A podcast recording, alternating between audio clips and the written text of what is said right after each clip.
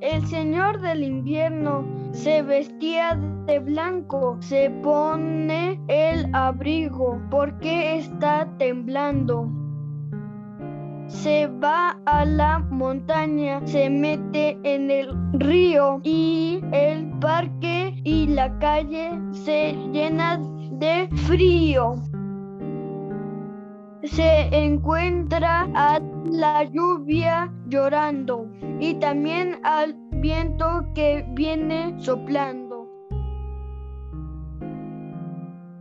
Ven, amigo sol, grita en el camino, pero el sol no viene porque está dormido.